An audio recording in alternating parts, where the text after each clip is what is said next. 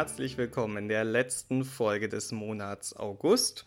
Wir haben heute den 28. August 2023. Ihr hört den PTA Heute Podcast und ich bin Benedikt Richter und ich habe Themen mitgebracht. Und zwar die folgenden. Erhöhen PPI das Demenzrisiko? Hilft Vitamin D bei Krebs? Wie gut verträglich ist Cortison wirklich und welche Kinderarzneimittel haben andere Festbeträge? Ja, es liegt eine Folge vor uns, in der wir mit vielen Vorurteilen aufräumen werden. Das wird echt spannend. Und wir starten gleich mit einer der meist verordneten Arzneimittelgruppen überhaupt. Die Protonenpumpeninhibitoren, die PPI. Da fallen gleich die bekannten Vertreter Omeprazol und Pantoprazol ein. Beides eigentlich nicht für die Langzeitanwendung gedacht. Das sieht in der Praxis jedoch ganz anders aus. Viele Patientinnen nehmen jahrelang PPI ein, in Absprache mit ihren Ärztinnen oder ohne, da es Omeprazol, Omeprazol und Pantoprazol auch als OTC-Arzneimittel erhältlich sind. Eine Studie aus dem Vereinigten Königreich von 2016 ergab, dass mehr als ein Viertel der Patientinnen ihre PPI länger als ein Jahr lang einnehmen. Der Langzeitgebrauch von PPI steht immer wieder in der Kritik, denn die langfristige Einnahme wird mit verschiedenen Erkrankungen in Verbindung gebracht. Dazu zählen vor allem kardiovaskuläre Erkrankungen und chronische Nierenerkrankungen, aber auch Demenz. Ja, PPI machen Demenz. Das war eine Aussage, die jeder von uns sicher schon mal gehört hat. Bisherige Studien zeigten für den Zusammenhang zwischen PPI-Gebrauch und Demenz widersprüchliche Ergebnisse. Zwei Meta-Analysen aus dem Jahr 2020 konnten keinen Zusammenhang feststellen. Allerdings erfüllen diese Meta-Studien möglicherweise nicht die notwendigen Rahmenbedingungen, da auch Studienteilnehmende mit kurzfristigeren PPI-Einnahmen mit berücksichtigt wurden. Eine neue US-amerikanische Untersuchung schaute sich daher mal ganz gezielt die längerfristige PPI-Einnahme an. Vom Zeitraum 2011 bis 2013 an wurden über 5700 Personen ohne Demenz beobachtet, im Mittel 5,5 Jahre lang. Eine Demenz entwickelten 585 Studienteilnehmende. Dabei ergab sich, dass diejenigen, die zum Zeitpunkt des Untersuchungsbeginns PPI verwendeten, kein höheres Demenzrisiko hatten als diejenigen ohne PPI-Einnahme. Doch bei Personen, die schon vorher insgesamt mehr als 4,4 Jahre PPI eingenommen hatten, war das Risiko tatsächlich erhöht. Es lag um 33 Prozent höher als bei denjenigen ohne PPI-Gebrauch. Bei einer Verwendung weniger als 4,4 Jahre zeigte sich keine signifikante Korrelation. Die Deutsche Gesellschaft für Neurologie, die DGN, die findet diese Ergebnisse besorgniserregend Sie seien ein Sicherheitssignal bei häufiger PPI-Einnahme. Allerdings sei weitere Forschung dringend notwendig. Es gelte die Zusammenhänge zwischen PPI-Gebrauch und Demenzentwicklung zu sichern und die Ursachen dahinter zu verstehen. Eine längerfristige Behandlung mit PPI ohne gesicherte Indikation sollte nicht erfolgen. Die Patientinnen sollen laut DGN auf mögliche Risiken beim Langzeitgebrauch hingewiesen werden, auch in den Apotheken. Ja, wie das in der Praxis aussehen kann, ist sicherlich ein spannendes Thema. Wir können auch noch über eine andere Theorie sprechen, das hochgelobte Vitamin D. Ja, bei Covid sollte es ja damals ebenfalls helfen und auch positive Effekte auf Krebserkrankungen und das Immunsystem werden ihm zugeschrieben. Und da habe ich mal eine Zahl für euch, 12. Bei täglicher Einnahme reduziert Vitamin D3 die Krebssterblichkeit um 12 Prozent. Das geht aus einer Übersichtsarbeit des Deutschen Krebsforschungszentrums hervor.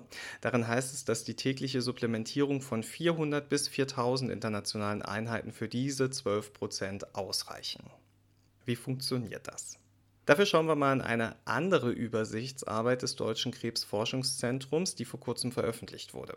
Die widmet sich dem Einfluss einer Vitamin D-Supplementierung auf verschiedene Entzündungsmarker bei Patientinnen mit Krebs oder Krebsvorstufen. Hohe Entzündungswerte sind ebenso wie niedrige Vitamin D-Spiegel mit einer höheren Krebssterblichkeit assoziiert. Die Arbeit zeigt, dass die Serumspiegel von Tumornekrosefaktoren unter einer Supplementierung von Vitamin D3 statistisch signifikant sanken. Ebenfalls senken sich die Serumspiegel von Interleukin 6 und C-reaktiven Protein. Eine statistische Signifikanz wurde hierbei jedoch nicht erreicht. Der Mechanismus für diese Effekte ist noch nicht geklärt. Vermutet wird eine vitaminabhängige Expression bestimmter Gene in manchen Körperzellen. Größte Einschränkung der Übersichtsarbeit liegt in den Augen der AutorInnen darin, dass die Teilnehmenden der meisten Studien einen ausreichend hohen Vitamin D3-Spiegel aufwiesen und somit möglicherweise nicht viel von der Supplementierung profitiert. Im Gegensatz dazu liegt bei vielen KrebspatientInnen ein Vitamin D3-Defizit vor. In einem nächsten bereits laufenden Projekt untersuchen die Forschenden daher den Effekt einer gezielten, dem Bedarf der jeweiligen PatientInnen angepassten Vitamin D3-Supplementierung. Also dieses Vorurteil zum Vitamin D können wir aktuell noch nicht ad acta legen. Da werden sicher in den nächsten Jahren weitere spannende Ergebnisse folgen. Und damit kommen wir zum nächsten alten Vorurteil, Cortison. Cortison hat wahnsinnig starke Nebenwirkungen. Na, schauen wir uns das mal an. Der Begriff Cortison wird umgangssprachlich für alle Substanzen verwendet, die die Wirkung von Cortisol bzw. Cortison nachahmen. Fachlich korrekt ist jedoch die Bezeichnung Glukokortikoide. Forschende unter anderem der Charité in Berlin haben in einer Studie untersucht, wie sich Gewicht und Blutdruck von Rheumapatientinnen bei einer Einnahme von niedrig dosierten Glukokortikoiden verändern. Die WissenschaftlerInnen analysierten Daten von insgesamt mehr als 1100 Betroffenen mit rheumatoider Arthritis aus fünf abgeschlossenen, randomisiert kontrollierten Studien. Dabei stellten sie fest, dass geringe Cortisonmengen auch bei längerfristiger Einnahme weniger Einfluss auf den Blutdruck und das Gewicht von Rheumapatientinnen haben als oft befürchtet. Erkrankte, die über zwei Jahre hinweg eine solche Therapie erhielten, nahmen im Schnitt gut ein Kilo mehr zu als nicht damit behandelte Patientinnen. Ein Effekt auf den Blutdruck habe sich nicht gezeigt. Jetzt muss man natürlich relativieren. Auch die AutorInnen der Studie tun das und schreiben, dass es bei mittleren bis hohen Cortisondosen verschiedene Nebenwirkungen geben könne. Die Erkenntnisse zu vielen Nebenwirkungen stammten häufig aus früheren Zeiten, in denen höhere Dosen üblicher waren. Für die heute genutzten geringeren Mengen seien die Daten weniger eindeutig, heißt es. Weil Glukokortikoide so gut gegen die rheumatoide Arthritis helfen, nehmen 30 bis 50 Prozent der Betroffenen sie auch zwei Jahre nach der Diagnose noch, und zwar entgegen den aktuellen medizinischen Leitlinien und Empfehlungen, sagt Erstautor Andriko Palmowski in einer Charité-Mitteilung. Glukokortikoide können allerdings auch eine Reihe weiterer Nebenwirkungen haben, die hier nicht untersucht wurden. Dazu gehören laut Studienleiter Frank Buttgereit von der Charité Osteoporose, Diabetes, Herz-Kreislauf-Erkrankung oder eine Neigung zur Infektion. Für viele Rheumapatientinnen und ihre Ärztinnen seien aber die Sorge vor einem Anstieg des Blutdrucks und einer Gewichtszunahme wichtige Entscheidungskriterien. Laut der Analyse hätten sie jedoch keine große Relevanz. Stattdessen sollte die Entscheidungsfindung eher die anderen Nebenwirkungen in den Blick nehmen, so Buttgereit. Das Institut für Qualität und Wirtschaftlichkeit im Gesundheitswesen, abgekürzt IQWIG, die halten auf einer Info-Website allgemein zu Cortison bzw. Glukokortikoiden fest, dass die Angst vor einer entsprechenden Behandlung auch heute noch verbreitet ist.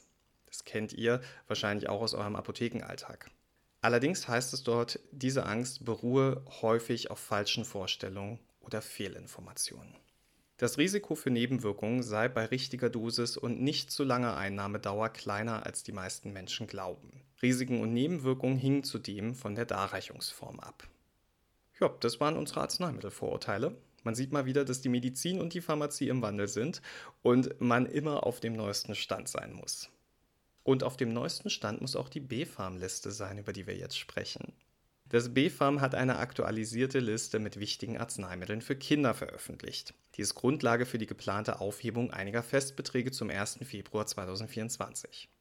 Für die Erarbeitung dieser Liste wurde die WHO-Liste für unentbehrliche Kinderarzneimittel herangezogen. Diese sehr umfangreiche Liste umfasst sowohl verschreibungspflichtige als auch nicht verschreibungspflichtige Arzneimittel, die allerdings nicht aktuell in Verkehr gebracht werden müssen.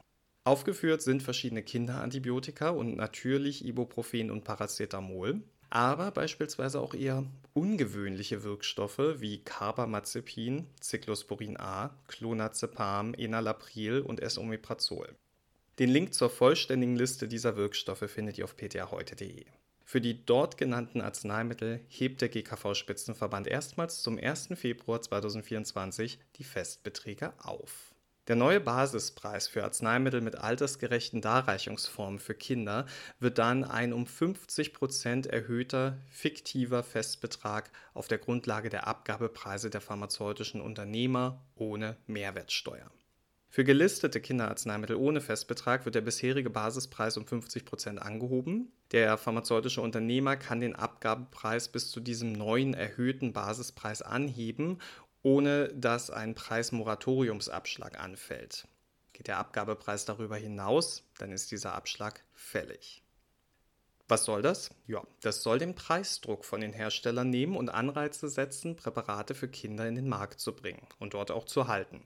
Ob das aufgeht, ist fraglich, denn Hersteller hatten jetzt schon moniert, dass man selbst mit einem Preisaufschlag von 50 Prozent auf nicht viel mehr als eine kostendeckende Produktion käme. Die Liste ist nicht statisch, soll laufend aktualisiert werden. Dabei ist stets der BfArM-Beirat für Liefer- und Versorgungsengpässe einzubeziehen. Die neue BfArM-Liste ist maßgeblich, wenn es um Rabattverträge geht, denn für die dort aufgeführten Arzneimittel dürfen Kassen und Hersteller keine Rabattverträge mehr abschließen. Ja, und damit sind wir schon am Ende der heutigen Folge. Vielen Dank fürs Zuhören. Wenn euch diese Folge gefallen hat, dann könnt ihr diesen Podcast zum Beispiel auf Spotify bewerten. Darüber würden wir uns sehr freuen. Aber noch mehr freue ich mich, wenn ihr jetzt eine schöne Woche erlebt und am Montag wieder einschaltet. Ich werde nämlich auf jeden Fall da sein. Habt eine schöne Woche. Bis dahin, gehabt euch wohl.